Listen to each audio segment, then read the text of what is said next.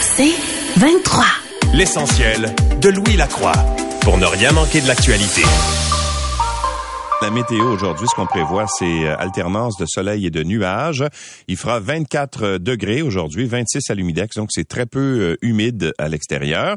Ce soir et cette nuit, le ciel sera partiellement nuageux. pour les euh, la nuit des Perséides, ça risque d'être un petit peu difficile, mais ça va se dégager après minuit, dit-on. Donc, si vous êtes patient, si vous couchez tard, et que vous êtes dans un endroit où il n'y a pas trop de, lumière, ben vous pourriez bien apercevoir les nombreuses étoiles filantes qui vont passer dans le ciel parce que c'est la nuit des Perséides. Samedi, euh, ensoleillé 25, euh, du soleil également, mais alternant soleil-nuage pour dimanche avec 26 degrés. Et c'est des nuages pour les jours suivants, c'est-à-dire lundi ainsi que mardi, 25 et 27 degrés. Il fait 16 en ce moment à Montréal. Bon, ce qu'on retrouve dans les euh, différents quotidiens, ben dans le journal de Montréal, euh, on nous parle de ces milliers d'élèves qui pourraient être privés d'autobus scolaires en ce début d'année euh, scolaire. C'est que à deux semaines de la rentrée, il y a toujours l'impasse qui persiste entre les transporteurs et le réseau scolaire, si bien qu'il y a des milliers d'élèves de Montréal, de Québec ou encore de de Gatineau, Sherbrooke, qui risquent d'être privés d'autobus lors du retour en classe. C'est que environ 60% des contrats en transport scolaire sont arrivés à échéance à la fin du mois de juin. Puis là, ben, comme tout coûte plus cher, c'est-à-dire l'essence, euh, le stationnement, les pièces pour les autobus, etc.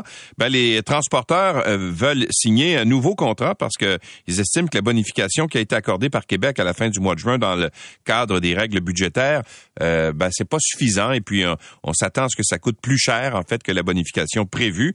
Donc il y a des négociations qui sont en cours en ce moment et si c'est pas réglé, on est on est à quoi là quoi deux semaines de la rentrée là, ben c'est surtout dans les grands centres que ça risque de poser problème, dit-on, parce que ça coûte plus cher en ville euh, que dans les, euh, les régions, par exemple. Alors, le coût des espaces de stationnement, dit-on, pour des autobus est plus élevé euh, dans la métropole qu'en Gaspésie, donne-t-on un exemple. Alors, des élèves de Montréal, de Québec, de Sherbrooke, de Gatineau pourraient se retrouver sans transport. cependant, ce que l'on dit du côté du ministre de l'Éducation, Jean-François Auberge, c'est que euh, bon, lui, il se dit convaincu qu'on va trouver des solutions et que les enfants vont être euh, euh, transportés pour la rentrée, qu'il n'y aura pas de problème. Alors, ben, on le souhaite parce que la dernière chose dont on a besoin, c'est justement que les enfants ne puissent pas aller à l'école pendant euh, deux ans, ça a été assez difficile. Puis là, ben, on aurait préféré un retour à la normale euh, dans les écoles. En tout cas, le ministre Robert dit qu'on va s'entendre avec eux il y a deux semaines là, pour euh, trouver une, une, solution à cet épineux problème. Et ce qu'on apprend toujours sous la plume de Daphné Dion-Vient dans le journal de Montréal, c'est que Québec va finalement mettre en place le fameux mécanisme qu'on nous a promis depuis euh, depuis longtemps pour savoir quel est l'état des forces en présence, c'est-à-dire les professeurs, euh, les euh, tous les services spécialisés d'orthophonie, de psychologues, etc. Vous savez. j'avais fait une entrevue il y a quelques quelques mois avec le ministre Robert. Je disais ben oui, on sait qu'il manque de monde, mais on sait pas trop combien, on sait pas trop. Alors là, à partir du 15 août, une collecte hebdomadaire sera faite pour établir combien de postes restent à pourvoir dans les écoles québécoise avec la pénurie de personnel. C'est une donnée qui est vraiment importante. La Fédération des syndicats de l'enseignement se dit euh, se réjouit en fait de cette décision, de cette initiative, même si on trouve que ça arrive un peu tard. Il reste que là, on aura une meilleure idée de combien de, de, personnel il manque finalement pour euh, s'occuper des enfants dans les écoles. Et si vous doutiez qu'on est en campagne électorale, là, ben, la première des choses aujourd'hui, la CAC va euh, faire sa première euh, sa première promesse électorale, là, euh, je l'ai ici. Euh, j'ai une convocation, c'est pour 10 heures ce matin dans le secteur de Laval. Les représentants des médias sont invités à participer à une conférence de presse du chef de la coalition Avenir Québec et premier ministre François Legault et des six candidats de la région de Laval concernant un premier engagement électoral de la coalition Avenir Québec. Mes antennes me disent qu'il s'agira d'une annonce concernant le logement. Alors, on sait qu'il y a une crise du logement au Québec. on l'a vécu cet été, tout ça. Puis, euh, il manque du logement social ou encore du logement abordable.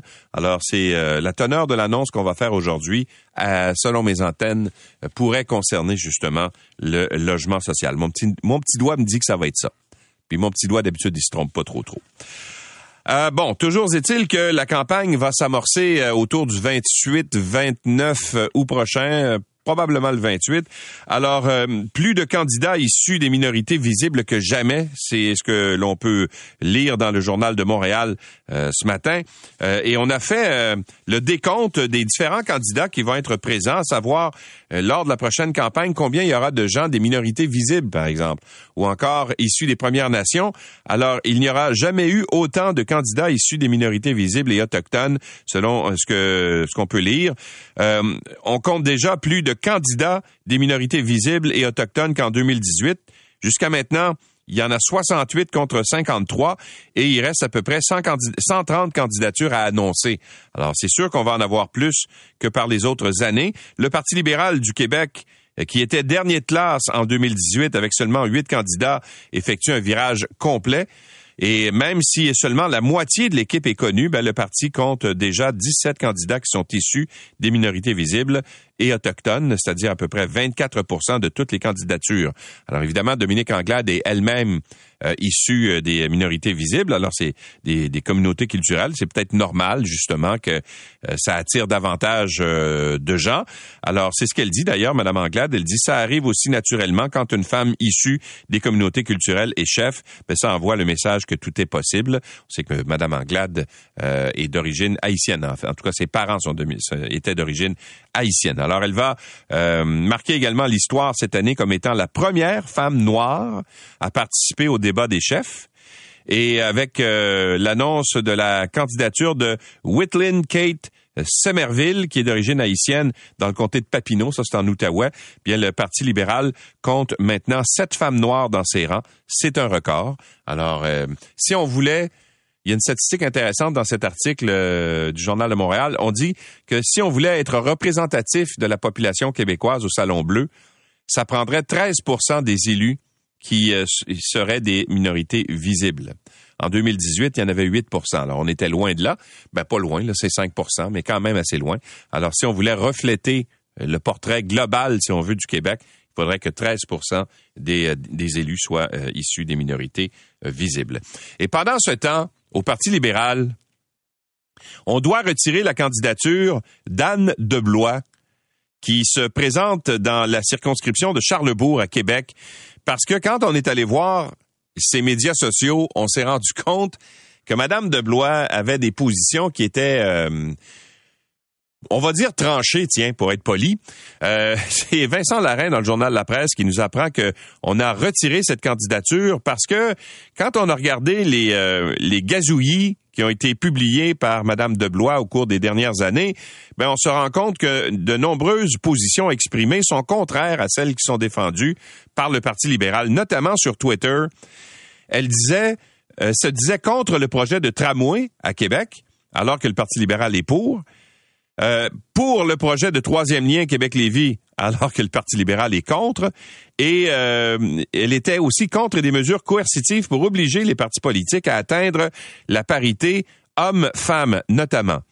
Mais elle a aussi euh, déjà qualifié l'islam de religion totalitaire et accusé Justin Trudeau et les écologistes de pacotille, avait-elle dit, de vouloir tuer le Canada. Un jour viendra où les Français devront choisir entre l'islam et la mort, et les Canadiens aussi, pouvait-on lire euh, dans un des euh, tweets qu'elle avait publié en novembre 2015. Elle était assez active, là, selon ce qu'on peut lire, parce que elle a euh, fait 369 500 tweets depuis quelques années. Ça fait du tweet, ça, là. Moi, je, je, vais aller voir sur mon compte Twitter, là. Je dois en avoir fait, dans la dernière année, trois. je suis pas très actif sur Twitter. Alors donc, euh, contactée en soirée, Madame de Blois ne s'est pas défilée. Elle a reconnu avoir déjà tenu des propos euh, alors qu'elle était, qu'elle militait pour des gens qui étaient euh, très à droite, dit-elle. Elle a d'ailleurs, elle s'est déjà présentée, Madame de Blois, dans plusieurs, à plusieurs reprises dans des élections. Entre autres pour le Parti conservateur en 2018, dans Jean Lesage. En 2014, dans, dans Tachereau.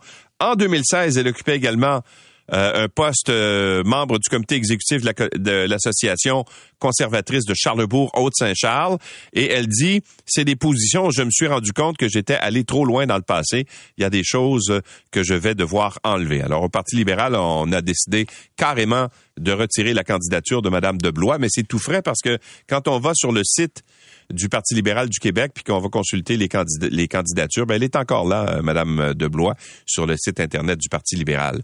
Mais ce n'est qu'une question d'heure, euh, ce que je peux comprendre. On va retirer euh, sa candidature et annoncer une autre candidature plus tard. à la une du devoir ce matin, c'est intéressant cet article puisqu'on parle de, de, de, complotistes, de conspirationnistes. on apprend que Radio-Canada, au mois de mai dernier, a obtenu une injonction pour faire retirer une série qui comportait des éléments euh, qui euh, étaient de sa propriété intellectuelle, voire ici Bobino. Euh, l'injonction qui a été déposée par Radio-Canada a réussi à faire retirer des sites web d'opposants aux mesures sanitaires, une série que l'on disait éducative destinée aux enfants et imitant l'émission jeunesse Bobino, sauf que ça s'appelait Babino. Alors ça ressemblait à s'y méprendre, dit-on, à l'émission pour enfants euh, diffusé jusque dans les années 80 par la Société Radio-Canada, Bobino, avec euh, une création de Guy Sanche. Et euh, donc, ce qu'on a fait, c'est que on avait réalisé des... Des, des, pastiches, si on veut, de Bobino. ça aura finalement eu seulement six épisodes là, qui ont été faits. il y en avait 20 prévus, mais finalement, il y en aura seulement six qui, ont, qui auront été faits. Et donc, ça, ça, ça, avait été, euh, ça, a été déposé cette injonction le 17 mai dernier par Radio Canada afin de mettre fin à la diffusion sur Internet de cette série de contrefactrices, lit-on dans euh, le document de cours, produite par André Pitre et son entreprise Lux Media. Les personnages de Babino, euh, dit-on, était incarné par son collaborateur Yannick Descaries. Les deux hommes figurent d'ailleurs sur la liste des 45 leaders conspirationnistes québécois identifiés dans un récent rapport de la chaire UNESCO en prévention de la radicalisation de l'extrémisme violent. Leur affiliation idéologique reçoit aussi l'étiquette d'extrême droite et d'antigouvernementale. Les créateurs de Babino ont tenté de récolter au moins 6 000 dollars sur la plateforme GoFundMe pour financer les épisodes euh, qu'ils voulaient faire de, de leur pastiche, si on veut. Et Radio-Canada dit que cette euh, série aurait plagié les décors, procédé de scénarisation, les costumes, les personnages, les marionnettes, etc. Alors, on a euh, agi pour préserver, si on veut, euh, l'intégralité ou la mémoire de cette émission-là qui a été suivie par de nombreux enfants pendant euh, plusieurs années euh, sur les ondes de Radio-Canada. La CAC championne des dépenses sur Facebook, c'est ce qu'on peut lire sous la plume de Charles Le Cavalier dans la presse. La campagne électorale québécoise n'est pas commencée, mais les partis politiques ont déjà commencé, eux, à dépenser sur Facebook pour entrer en contact avec les citoyens. La, la coalition Avenir Québec est le parti qui a dépensé le plus depuis euh, trois mois et pas à peu près à part ça. Euh, depuis 90 jours, le parti de François Legault a dépensé, lit-on, 30 000 dollars pour faire mousser ses publications sur la plateforme Facebook.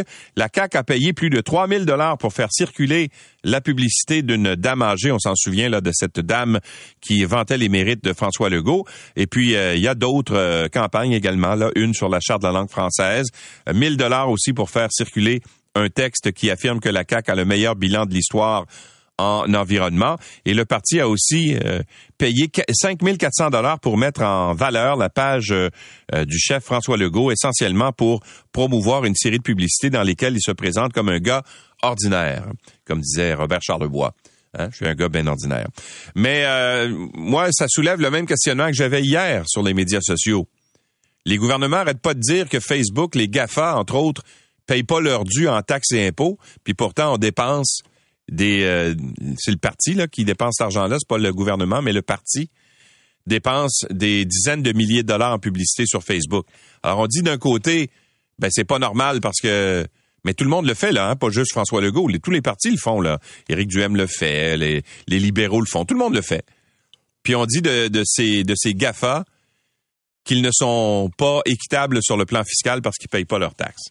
Alors, euh, je sais pas, mais je comprends qu'il y a un attrait important parce que ce qui est intéressant pour les partis politiques sur Facebook, entre autres, c'est que quand vous mettez vos renseignements personnels puis que vous dites par exemple, ben moi, vous donnez votre date de naissance, ben ça vous qualifie dans un certain, dans une certaine tranche d'âge. Je sais pas, moi 35, 50. Alors, on est capable de cibler les gens de façon très importante. Si la CAC, par exemple, veut faire une promesse pour les jeunes, ben cette promesse-là, on est capable de cibler à qui on va l'envoyer.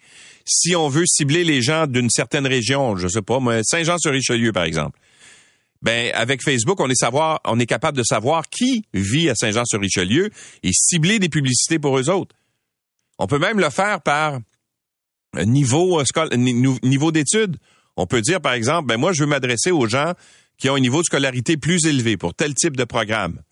Ben, on est capable de le faire en ciblant sur Facebook, ce qu'on peut pas faire avec la publicité en général. Quand on met une publicité dans le journal, tout le monde a accès à cette publicité-là, on n'est pas capable de cibler de façon précise à qui on veut l'envoyer.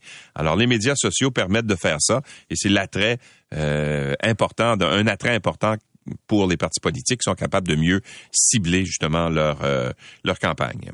Bon, et un jeune homme sans histoire impliqué dans la communauté de Montréal-Nord a été tué par balle, un autre a été blessé, une femme de la vingtaine euh, a aussi été prise pour cible. Encore une fois, c'est cette histoire dont on vous parlait hier là, euh, peu après 22h20, des tirs ont été entendus près de l'école secondaire Lester B. Pearson à l'intersection de la rue Charny et de l'avenue euh, euh, PM Favier, là, c'est dans Montréal-Nord. Et un des, euh, une des victimes, c'est Jason Collin, un homme de 26 ans qui a été atteint par les projectiles. Il a été transporté à l'hôpital où son décès a été constaté. Et ce que l'on dit de lui, les nombreux hommages hier euh, ont, euh, ont, déferlé. Euh, on en parle dans les différents quotidiens ce matin, dans le journal de Montréal, dans la presse également. De nombreux hommages aux jeunes hommes qui ont été publiés au cours de la journée hier sur les médias sociaux. On dit j'ai peu de mots pour exprimer ma tristesse. C'est ce qu'a dit Christine Black, la mairesse de l'arrondissement de Montréal-Nord. Jason Collin était un ex était un était un jeune pardon tellement dévoué, engagé dans l'arrondissement et d'une gentillesse sans pareil. Euh, le choc est immense pour la communauté de Montréal-Nord. Je suis de tout cœur avec ses parents et ses proches, a-t-elle ajouté. Euh, selon les premières informations qu'on avait reçues, là, les deux jeunes victimes discutaient dans la cour d'école avec deux autres amis. Il y a un suspect cagoulé qui s'est approché du groupe et qui a fait feu. Il a pris la fuite avant l'arrivée des policiers. Alors, vous voyez là un autre événement isolé, probablement. L'essentiel de Louis Lacroix pour ne rien manquer de l'actualité.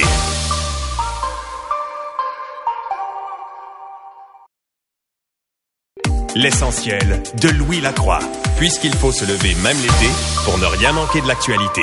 Après deux ans de, pandémie, ben, les touristes sont euh, de retour à Montréal depuis le début de la saison estivale. Il suffit d'aller se promener un peu dans le secteur du Vieux-Port euh, de Montréal ou dans le Vieux-Montréal, puis on se rend compte qu'il y a beaucoup de gens. Et selon Tourisme Montréal, la reprise des activités euh, dépasse même les prévisions pour 2022.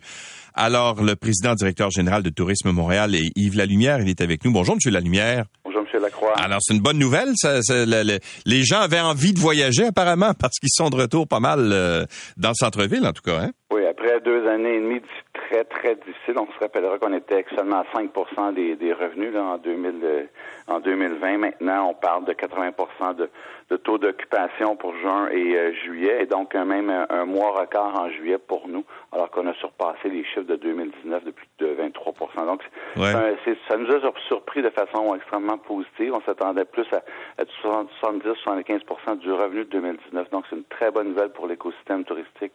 Et juste pour comparer, le 2019, est-ce que c'était une bonne année? C'était considéré comme étant une bonne année? Oui, 2019 et 2017. De, toute façon, Montréal était sur une, euh, lancée là, depuis environ 2015. Et puis 2019 est une excellente année. Donc, euh, plusieurs congrès là, qui ont été reportés aussi de 2020 2021 en 2022. Donc, on avait un, mix de, congrès et de, clientèle d'agrément. Euh, c'était vraiment très, très bien à date. Bon, qu'est-ce qui a attiré les, euh, les gens euh, à Montréal? Bon, évidemment, on peut penser au Grand Prix, là, qui est toujours à chaque année euh, une activité qui est extrêmement courue. Est-ce que c'est comment dire l'activité phare de cet été? Ben, des fois, on, se, on tend à se sous-estimer. On a une super ville. La ville est très attractive pour euh, les, clientèles françaises, américaines. On a, on a vraiment les attributs pour euh, combler un peu toutes les attentes de nos clientèles prioritaires. Euh, mais cette année, ça, effectivement, c'est comme ça qu'un Grand Prix record, vous l'avez vu, on aurait pu vendre encore plus de billets. Mais ensuite, les festivals. On a gardé tous nos festivals qu'on avait en 2019, et ça, c'est un peu grâce au sport des, des gouvernements. Mais en gardant nos festivals, en, en gardant également l'inventaire hôtelier qu'on a même accru de 2% on a gardé nos chambres. Et ensuite, quand on regarde nos restaurants dans l'ensemble, ça s'est bien passé. Donc, euh, l'écosystème était là. Et ensuite de là, ben, on, regarde euh, toutes les activités qui s'est passées à Montréal euh, depuis le début de l'été, en plus des congrès. Montréal, c'est il y a trois il y a trois facteurs pour les touristes. C'est la personnalité, la festivalisation et la gastronomie. Donc, euh, les trois étaient réunis, ils étaient au rendez-vous cette année. Et ben, vous dites la gastronomie, mais c'est assez particulier, par contre, de voir, parce qu'évidemment, le, secteur touristique est pas euh, est pas à part. Là, il y a des problèmes de pénurie de main d'œuvre là de façon importante. Puis quand on se promène euh, dans le secteur touristique de Montréal, il y a beaucoup de restaurants qui sont fermés le dimanche puis le lundi parce qu'il n'y a pas de personnel.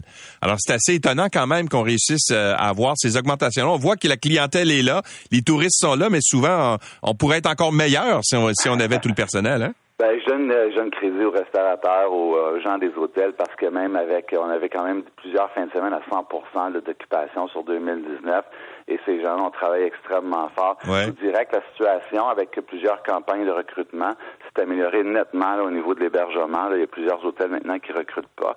Euh, mais au niveau des restaurateurs, on a encore, on a eu quand même des pertes assez importantes. et euh, nous, avec l'Office montréalais de la gastronomie, on est, on en train d'aider au niveau du rayonnement ces restaurateurs-là. Mais vous avez mhm. raison, c'était un peu plus difficile en début de saison parce que la saison a débuté vraiment très rapidement plus qu'on pensait. Mais maintenant, je vous dirais que c'est de mieux euh, en mieux. Mais c'est un peu comme un un peu comme un club qui perd, hein, on va pas aller les voir. Alors, dans le cas de notre industrie, c'était extrêmement complexe là, comme euh, écosystème. Là, il y a, il y a environ huit mois. Là. Alors maintenant, les gens sont, au rendez-vous pour aller euh, travailler dans nos, euh, dans, nos, dans nos endroits. Ils viennent d'où les touristes cette année? Est-ce que ça, ça a changé quelque chose, la pandémie? Euh, parce que, tu sais, on avait vu au cours des deux dernières années, les Québécois ont beaucoup voyagé au Québec. Là. Tu sais, il y avait, des gens qui sont allés sur la côte nord, puis le contraire, des, gens qui sont de Alors, les touristes, cette année, ils viennent d'où? Est-ce que c'est plus l'international ou sinon encore cette clientèle locale qui voyage chez nous? Oui, merci pour votre question. Non, effectivement, la clientèle internationale est au rendez-vous, surtout la clientèle française. On a environ 31 000 sièges par semaine euh, qui viennent de la France là pour nous. On regarde les vols à l'international. Il y a une augmentation de 20 à 25 vols internationaux sur euh, sur Montréal, donc 5 vols de plus. on est rendu pratiquement à 150 liaisons directes. Donc l'aspect aérien, là, on est à 85% d'où on était en 2019. Et euh, ça, ça, compte pour beaucoup. Donc, beaucoup de beaucoup de clientèle française et du Royaume-Uni. Ensuite de ça, je vous dirais que euh, les États-Unis sont au rendez-vous, environ 80% de ce qu'ils étaient en 2019, mais on, a des problèmes encore hein, au niveau d'Arrive-Can. On aimerait vraiment le retrait d'Arrive-Can. On aimerait aussi le, retrait des tests aléatoires. Euh, c'est sûr qu'il y a des gens qui viennent pas à cause de ça. Ils veulent pas être en quarantaine si jamais, par hasard, ils avaient euh, la COVID. Et ensuite de ça, le nombre de visas. cette année, on aurait pu avoir 6 000 euh, délégués de congrès de plus, mais les visas n'ont pas été émis. Ben oui, c'est incroyable. Mais imaginez si on n'avait pas toutes ces embûches-là. Oui. Ah oui.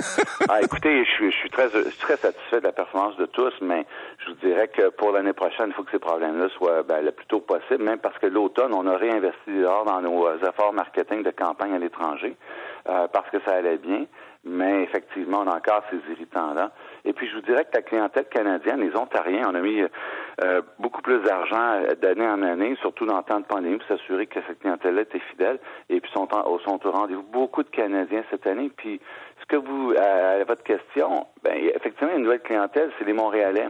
Euh, les Montréalais adorent venir à Montréal passer un week-end. Et puis, euh, nous, on a mis quand même un certain montant d'argent, ce qu'on faisait jamais avant, parce que notre mission, c'est vraiment d'attirer des gens d'étrangers. Et euh, nos Montréalais adorent passer du temps en fin de semaine dans nos hôtels qui sont magnifiques, des terrasses, les restaurants de, euh, qui les accompagnent. Ouais, eh ben ça, c'est intéressant effectivement, mais sauf que quand on accueille des gens de l'extérieur, c'est qu'on prend des capitaux étrangers pour on les amène chez nous. Alors c'est encore plus intéressant là, sur le plan, sur le plan économique. Ben, on, on, calcule environ 4,3 milliards de retombées économiques par année Cette année, on devrait se situer environ 70% On accueille 11 millions de visiteurs par année en 2019. Ben, cette année, on est en coin de 7 à 8 millions, je vous dirais, là, comme la clientèle américaine. On aurait aimé en avoir plus, mais si on peut avoir le retrait d'Arrive-Can et puis quelques autres freins, ce serait bien. Ils vont où, les touristes, quand ils viennent à Montréal? Évidemment, on pense tout de suite au Vieux-Port, on pense au Vieux-Montréal, mais la ville de Montréal, c'est beaucoup plus que ces seuls secteurs-là. Alors, ils font quoi, les gens à Montréal, euh, les, touristes? Vous avez, on, essaie de disperser le flux euh, touristique. D'ailleurs, on a on travaille davantage avec les quartiers comme on l'a jamais fait avant. On a lancé une plateforme de destination harmonieuse, donc équilibrée à travers la ville le plus possible. Mais euh, le centre-ville élargi, évidemment, ça constitue quand même un attrait euh, important. le Vieux-Port, vous le savez, il y a du monde tout le temps là, dans le Vieux-Port. N'oublions pas que le Cirque du Soleil est là cette année, une grande, grande attraction, plus tous les attraits là, euh, qui sont dans le vieux euh, dans le Vieux-Port. Mais euh, les gens vont aussi dans, sur le plateau, la clientèle française, beaucoup de d'hébergement collaboratif dans le plateau, puis aussi dans l'Est. Le Parc olympique est quand même un pôle maintenant, beaucoup d'attractions là. Puis même les gens se rendent à Verdun aussi, les plages à Verdun, etc. Donc, c'est pas mal dispersé, mais je vous dirais que même avec l'hébergement collaboratif qui, qui, qui bat son plein, les gens n'hésitent pas à aller dans les quartiers. Ouais.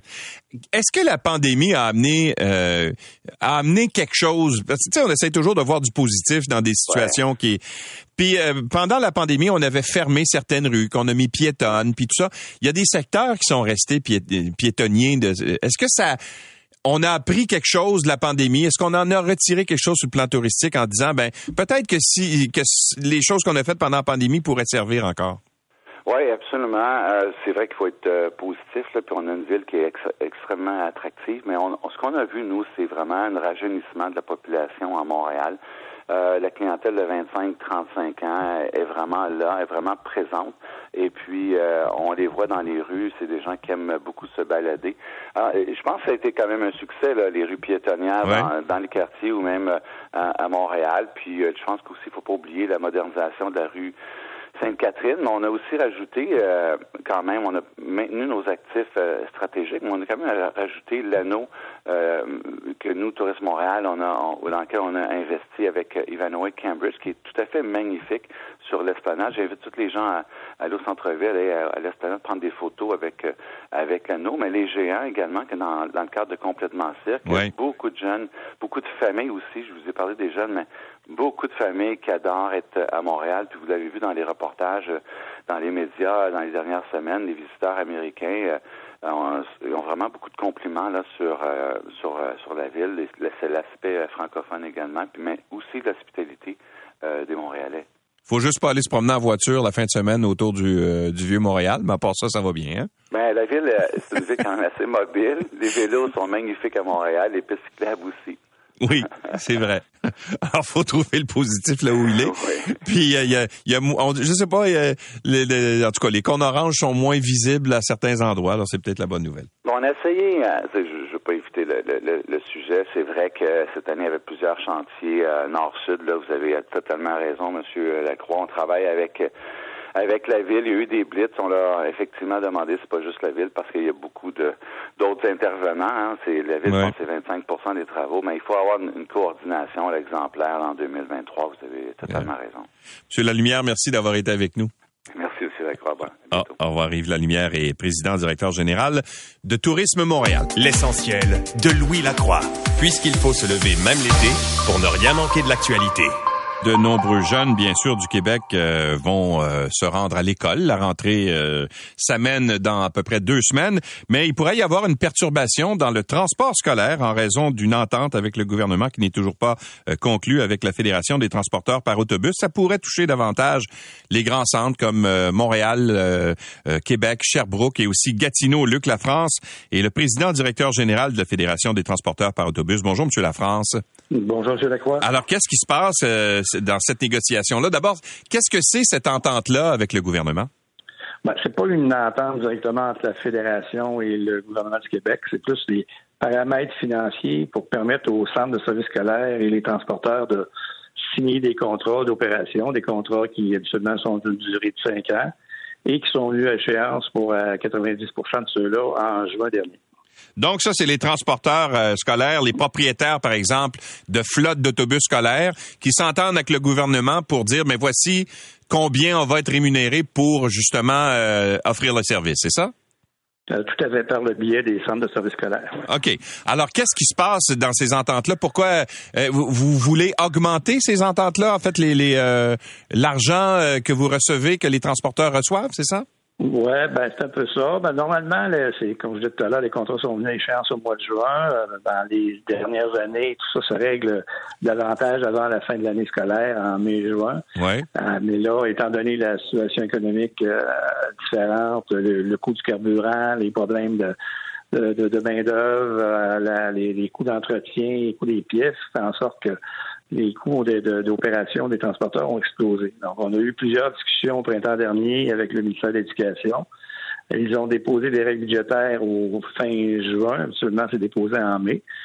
Et euh, bon, on est tombé dans la période de vacances où les centres de services euh, sont, sont, fermés pendant quelques jours, ce qui fait qu'on se ramasse aujourd'hui et euh, que les contrats ne sont pas ne sont pas signés. D'une part, d'autre part, ben, les mesures mises en place par le gouvernement du Québec, euh, on réalise que c'est pas suffisant pour plusieurs transporteurs pour être capable de faire face à, ces augmentations-là et à, la main d'œuvre. Et ça va coûter euh, combien plus cher en termes de pourcentage, par exemple, euh, pour transporter les gens compté de cette année? Vous dites là, ben, ça va coûter plus cher. L'essence, on peut comprendre. On a vu tout le monde euh, qui est passé à la pompe récemment s'est rendu compte que ça coûte plus cher que l'année passée.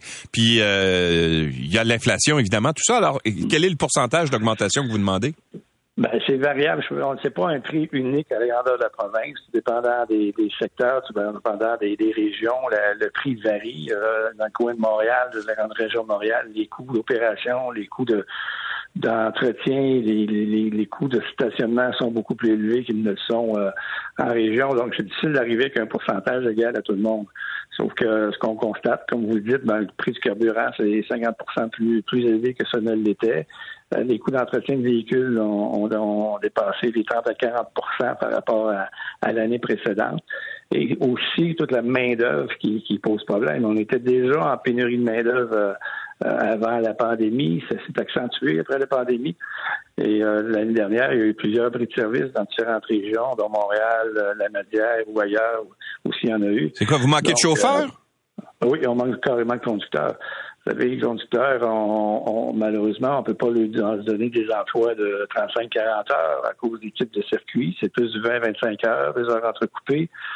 Euh, donc, c'est pas, pas évident de faire du recrutement et de trouver des conducteurs.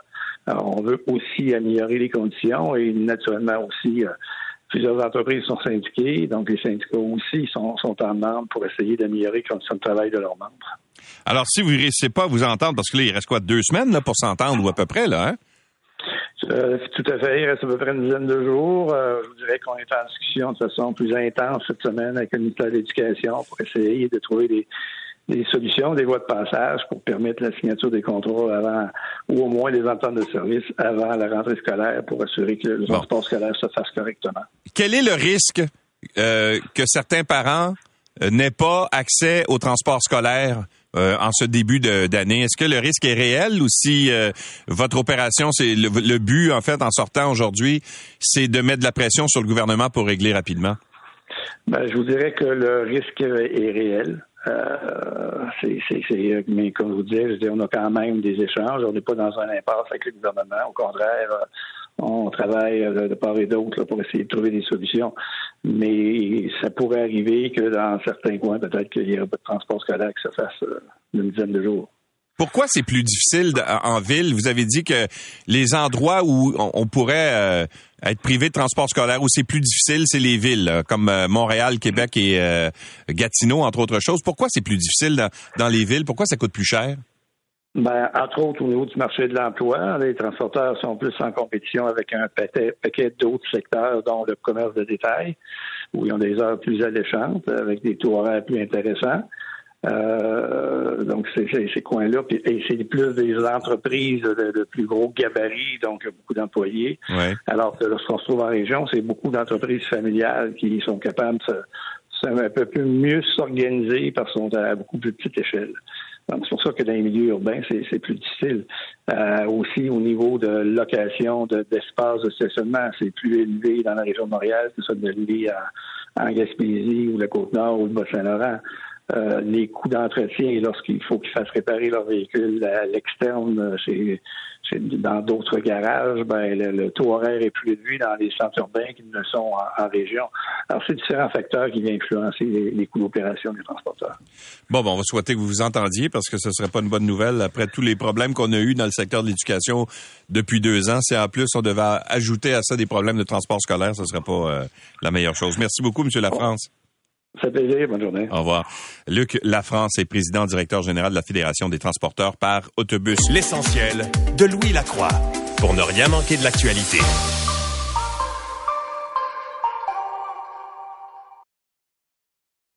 L'essentiel de Louis Lacroix, puisqu'il faut se lever même l'été pour ne rien manquer de l'actualité.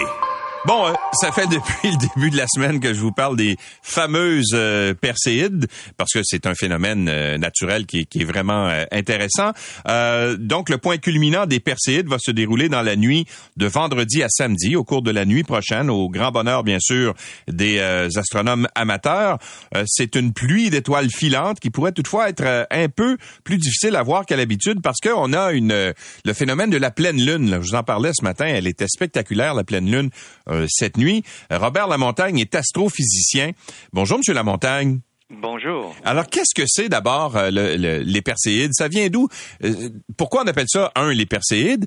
Et comment ça se fait qu'on en voit autant, année après année, toujours à la même période? Bon, alors le, phénomène des, étoiles filantes, des pluies d'étoiles filantes, euh, a absolument rien à voir avec les étoiles, évidemment. Mm-hmm. Euh, ce sont plutôt des petits grains de sable, des petits cailloux qui euh, entrent dans l'atmosphère de, la Terre et qui, par friction, s'échauffent et éventuellement deviennent lumineux et ionisent le gaz. Donc, on voit une, une petite traînée lumineuse qui dure quelques, quelques secondes dans le ciel. Mais même un, petit grain de sable, gros comme un grain de sable, ça fait cette réaction-là euh, assez parce que c'est loin de nous là euh, quand euh, quand ça survient, puis c'est suffisant pour qu'on ait ce phénomène-là. C'est spectaculaire quand même. Oui, tout à fait. typiquement, là, les, grains de sable, lorsqu'ils s'échauffent et qu'ils font le phénomène lumineux, c'est environ entre 50 et 80 kilomètres au-dessus de notre tête. OK. Donc, c'est, c'est relatif. En termes astronomiques, c'est très proche, ça. Ben oui. Ben oui. Mais donc, euh, euh, et il y a des grains de sable, des petits cailloux euh, régulièrement, là, la Terre, en tournant autour du Soleil, en compte. Sauf que pendant la, période des Perséides, on traverse une espèce de nuage un peu plus riche, un peu plus dense, et donc il y a davantage de petits cailloux, et donc ça produit plus d'étoiles filantes en un court laps de, court laps de temps. Parce qu'on traverse une, une, espèce de, de comment dire de, de, de, traînée, si on veut, de, de ces euh, de ces sédiments-là qui sont dans l'espace, c'est ça? Exactement. Alors, dans le cas des, des, Perséides, la pluie des, des Perséides, c'est le passage d'une comète qui revient euh, régulièrement au voisinage du Soleil et qui laisse derrière elle des, petits, euh, des, petits débris. Et une fois par année, au mois d'août, lorsque la Terre arrive dans cette région de l'espace, ben, on traverse le, nuage de petits, grains de sable et ça produit la pluie des, des Perséides. Et on appelle ça la pluie des Perséides parce que euh, les, étoiles filantes semblent toutes provenir d'à peu près la même direction dans, dans le ciel et euh, ben, la constellation qui d'où ça semble venir, c'est la constellation de Persée. Ah bon, donc euh, d'où le nom. D'où le nom. bon là, là, moi ce matin quand je suis parti euh, pour m'en venir au, au, bureau ici, euh, je prends ma marche matinale, il est trois heures quelques du matin et la lune était spectaculaire cette nuit là quand même. Elle est, j'ai l'impression qu'elle est plus grosse qu'à l'habitude là. Alors euh, comment ça se fait qu'on voit une lune aussi intense et aussi aussi claire, aussi lumineuse à cette période-ci de l'année? Ben, euh, dans, dans, le dans le présentement, c'est euh, c'était la pleine lune hier soir. Ouais. Donc, évidemment, ça revient une fois par mois, là, le cycle des phases lunaires. premier quartier, pleine lune, dernier quartier, etc. Euh, et euh, la forme de l'orbite de la Lune autour de la Terre n'est pas parfaitement circulaire. C'est un cercle aplati, une ellipse. Et euh, hier soir, lorsque la Lune était en position de pleine Lune, on était aussi à notre, elle était aussi sur son orbite à, à son endroit le, presque le plus rapproché de la Terre, okay. euh, à peine à 360 000 kilomètres de oh, distance. Oh, mon Dieu, c'est tout près. c'est tout près. c'est tout près. Mais en, encore une fois, en termes astronomiques, ça c'est vraiment très très proche. Ouais. Mais donc, elle était un peu plus près de nous, donc elle paraissait un peu plus grosse et donc nécessairement un peu plus brillante. Et donc, euh, vous n'avez pas eu la berlue, elle était effectivement un peu plus brillante. Euh, ça varie d'un mois à l'autre, d'une année d'une année à l'autre. Euh, bon, dans le cas des Perséides, malheureusement pour nous, euh, la pleine lune et les Perséides en même temps. C'est pas une bonne nouvelle. C'est pas une bonne combinaison parce qu'effectivement, la lune est brillante, le fond du ciel est un peu plus lumineux. Donc, il y aura des Perséides, mais malheureusement, les, les, les étoiles filantes, les moins brillantes, les plus faibles, euh, on les verra pas, on va Mm. les manquer. Donc, on va voir uniquement les plus brillantes. Et donc, typiquement, pendant la période des Perséides, on peut s'attendre à environ euh, une soixantaine de d'étoiles filantes à l'heure, donc grosso modo une à Une la à la minute. minute, ouais, c'est ça. C'est Euh, beaucoup quand même. Sauf, sauf qu'il y en aura beaucoup qu'on va manquer parce qu'elles sont pas suffisamment brillantes pour euh, euh, être visibles à cause de la Lune. Donc, Ouais. on va peut-être en voir une aux, aux 4, 5 ou 6 minutes. Ouais. Euh, on va voir seulement les plus brillantes. OK. On- Mais on- a encore la- on a quand même la chance de, de les oui, voir. Et ça dure plusieurs jours. Là. Ça a commencé il y a environ 4-5 jours et ça va s'étirer encore Ouais. une bonne partie de la, de la semaine. On m'a déjà raconté, je sais pas si c'est vrai, mais qu'on on peut récolter, comment dire, de de la de l'espèce de poudre ou de, de, débris qui vient de l'espace. Les gens qui ont des toits de maison en tôle, entre autres, là, euh, disent qu'ils peuvent récupérer des, des, des graines dans le dans la gouttière, tout ça, qui tombent sur euh, des graines microscopiques qui tombent sur leur toit, etc. Est-ce que c'est vrai ça? Ben, euh, en principe, oui. Le, le problème, c'est de distinguer euh, ce qui vient de l'espace de ce qui vient de la, de la pollution atmosphérique. Alors Ouais. là, euh, je dirais qu'on est davantage dominé par la pollution atmosphérique, euh, la suie, la poussière, que par les les, les, les, les petits débris euh, interstellaires. Là. Euh, mais effectivement, en principe, oui, on reçoit euh, typiquement tous les jours euh, 100 tonnes de euh, matière interstellaire qui Ah oui. tombe un peu partout sur la Terre. 100 tonnes, quand même, c'est beaucoup, là. Euh, oui, mais la Terre est quand même très, très grande et il y a, comme vous le savez, beaucoup d'eau sur la Terre. Donc, euh, il y en a une bonne partie là, qui Ça va dans se retrouve dans, dans, dans les océans. Ouais. Euh, et l'autre partie s'en va dans les déserts, les forêts. Donc, euh, il y en a très, très peu sur le toit de votre maison. Mm. Mais euh, typiquement, tous les jours, là, il y a à peu près 100 tonnes de, de, de petits cailloux, de débris qui, qui nous arrivent du ciel. Bon, moi j'ai déjà vu une grosse boule de feu là. Je est passé, ça fait quelques années là, j'étais, euh, je m'en allais dans Charlevoix, puis à un moment donné euh, sur la route.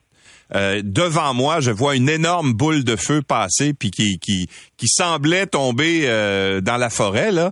Euh, ça, ça arrive. C'est quoi C'est c'est c'est là, on parle pas de, de grains de sable, on parle de, de météorites ou quoi, de d'objets plus importants? Effectivement. Alors, il y a toute une nomenclature là, qui va des étoiles filantes euh, jusqu'au euh, jusqu'au météore. Et donc, euh, les euh, débris qui arrivent de l'espace, plus souvent qu'autrement, ce sont des petits grains de sable, des petits cailloux, mais à l'occasion, il, y a quel- il, y a, il y a quelques roches un peu plus euh, un peu plus grosses. Ça peut être la grosseur du poing, ça peut être euh, Ouais. à, à- à faire jusqu'à un ou deux ou trois mètres de, de diamètre. Et donc, ça, ça, un, ça brûle plus longtemps. Souvent, ça va se désagréger euh, en plusieurs fragments. Puis, à l'occasion, il y a quelques-uns de ces fragments qui vont atteindre le sol. Donc, on va avoir des météorites au sol. Donc, il est possible que vous ayez euh, aperçu un phénomène de cette nature qu'on appelle un météore ou un bolide. Mhm. Donc, quelque chose d'un peu plus gros qui brille évidemment beaucoup plus et qui dure plus longtemps, là, plutôt que d'être une ou deux secondes. Là, ça Ouais, va ouais. durer euh, une dizaine ou une quinzaine de secondes. Vous, est-ce que vous en avez déjà trouvé? Euh, euh, euh, personnellement, j'ai pas trouvé de météorite, mais j'ai vu à l'occasion là, de, Ouais. de ce type de, de phénomène. Et et- et il y, en, y en a euh, euh, plus ou moins régulièrement. Euh, euh, disons, un des derniers cas bien documentés, ça remonte quand même à presque une trentaine d'années, mais c'est ce qu'on appelle le, météorite de, Saint-Robert. C'était un, fragment de, roche qui faisait environ une quinzaine de mètres de, diamètre et qui a traversé le ciel d'Ottawa jusqu'à dans la région de Québec et qui a laissé euh, toute une série de météorites. La vaste majorité dans la région de euh, Sorel, mais donc on a récupéré une bonne dizaine de, fragments de météorites. Ça s'était produit euh, et, non seulement on avait vu le phénomène lumineux, mais au moment où l'objet s'était désagrégé, on a entendu même le, bruit de, la fragmentation, l'espèce de boom ah qui, accompagnait ça, oui. Ah bon? Euh, on avait de nombreux témoins. Alors ça se produit. le cas le mieux documenté plus récent, c'est celui qui s'est produit au-dessus de la Russie à Chelyabinsk. Oui, qui avait fait des euh, dommages assez, euh, assez importants. Hein? Exactement. Alors là, on avait quelque chose qui était assez costaud et euh, qui avait, au moment de, de, de, l'explosion, là, de, quand ça s'est désagrégé, qui a brisé des fenêtres, des vitres. On parlait d'à peu près presque un millier de gens qui ont été blessés très légèrement, là, plus souvent qu'autrement des coupures, mm-hmm. mais il y a eu des toits qui se sont effondrés et on a retrouvé de nombreux de débris. Et comme la plupart des gens là-bas ont des euh, caméras vidéo dans leur euh, euh, voiture, ben on a de nombreux films justement de, cet impact. ah oui, mais oui, je me souviens que ça avait été assez spectaculaire et même épeurant un peu, hein, parce que tu te dis, évidemment, c'est imprévisible, on ne sait pas si, quand ça arrive et ça peut, on se rend compte que ça peut arriver n'importe quel moment et n'importe où dans le fond. Exactement. Et, un objet de cette nature peut causer des dommages assez sérieux si ça tombe sur une, une ville. Euh, évidemment, ils sont relativement rares, mais quand même. Euh, euh, et comme je le mentionnais plus tôt, plus souvent qu'autrement, ça tombe dans l'eau ou dans une région inhabitée, mais on a la preuve que ça peut arriver au-dessus d'une voilà. vous allez être où ce soir, vous, en terminant, Monsieur Lamontagne? Euh, à la campagne et euh, bon, ben on croise les doigts. Chez nous, euh, c'est plus ou moins dégagé, mais bon, on croise les doigts. On dit que vers minuit, ça devrait se dégager. Alors, on va vous voir quelque part à la campagne, les yeux tournés vers le ciel, c'est ça? Tout à fait. Merci d'avoir été avec nous. Ça fait un plaisir. Au revoir. Robert Lamontagne est astrophysicien et ce soir, c'est la nuit des Perséides. Alors, si vous avez une nuit, euh, vous voulez voir les Perséides, c'est ce soir. Comptez de minuit, ça devrait se dégager. L'essentiel de Louis Lacroix. Merci d'avoir été avec nous. On se donne rendez-vous demain. C'est 23.